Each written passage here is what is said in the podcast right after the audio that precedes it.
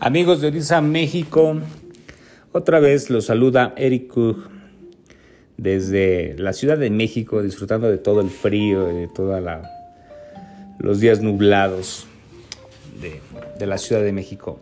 Oigan, hoy quiero hablar un tema, no sé si es divertido o es algo un tanto cruel, porque he recibido muchas opiniones de muchos amigos, de personas que han estado escuchando estos podcasts y me dicen que, que, bueno, por un lado soy muy cruel, por otro lado me dicen que es muy divertido, por otro lado me dicen que es muy tajante. Y bueno, cada quien tendrá, su opinión, opinión y es muy aceptada esa opinión.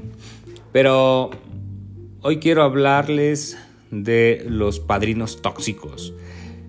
Muchas veces nosotros llegamos a nuestra religión, a nuestras creencias, pues con una fe, con unas ganas, con problemas, como se acerca la gente a cualquier religión.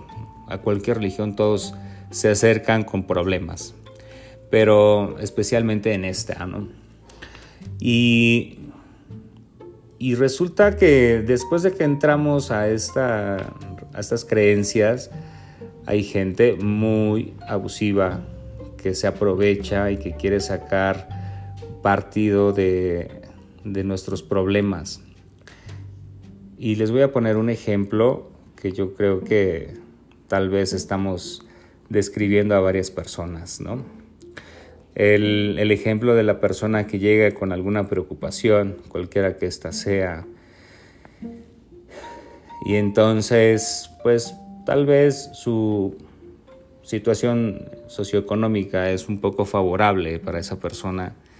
Y entonces el padrino les comienza a meter miedo y les empieza a decir, tienes que recibir guerreros, tienes que recibir Orumila, tienes que hacer tu rayamiento, tienes que coronar santo, tienes que recibir Olokun, tienes que recibir Ibechi, tienes que recibir y tienes que recibir y tienes que recibir.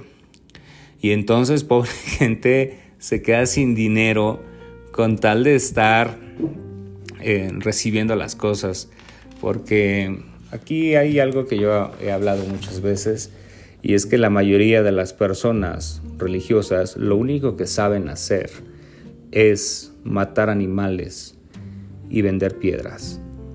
Y entonces, si a una persona le duele la garganta, ah, mira, hay un santito para eso.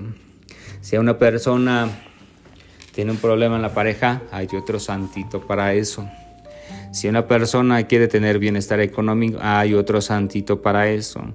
Y entonces, ¿qué es lo que termina pasando? Que yo no digo que esos orizas no funcionen. Lo que estoy diciendo es que no porque existan esos orisas es necesario que las personas lo tengan, porque incluso ya hasta se volvió regla.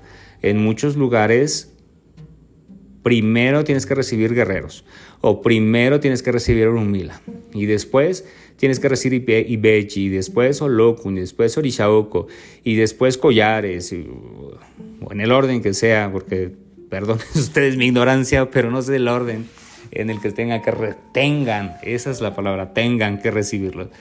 El punto es que reciben y reciben y reciben y entonces cuando se les acaba los orisas que pueden recibir antes de coronar santo, entonces ahora ya tienes que coronar santo. Y después de que coronas santo, ahora tienes que recibir este, tienes que recibir este, tienes que recibir este.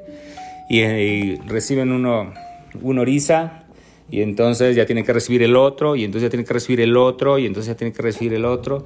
Y el caso es que, bueno, es una vendimia de orizas que los pueden vender por kilo y, a veces resuelven, hay veces no, pero el punto es este, que no estén vendiendo ya tantos orizas, porque esa es la situación, no los, no los están entregando, los están vendiendo, porque incluso hasta los orizas que tengan que recibir, van, el padrino va y lo recibe en otro lado para podérselo entregar a otros, otros ahijados, ¿no?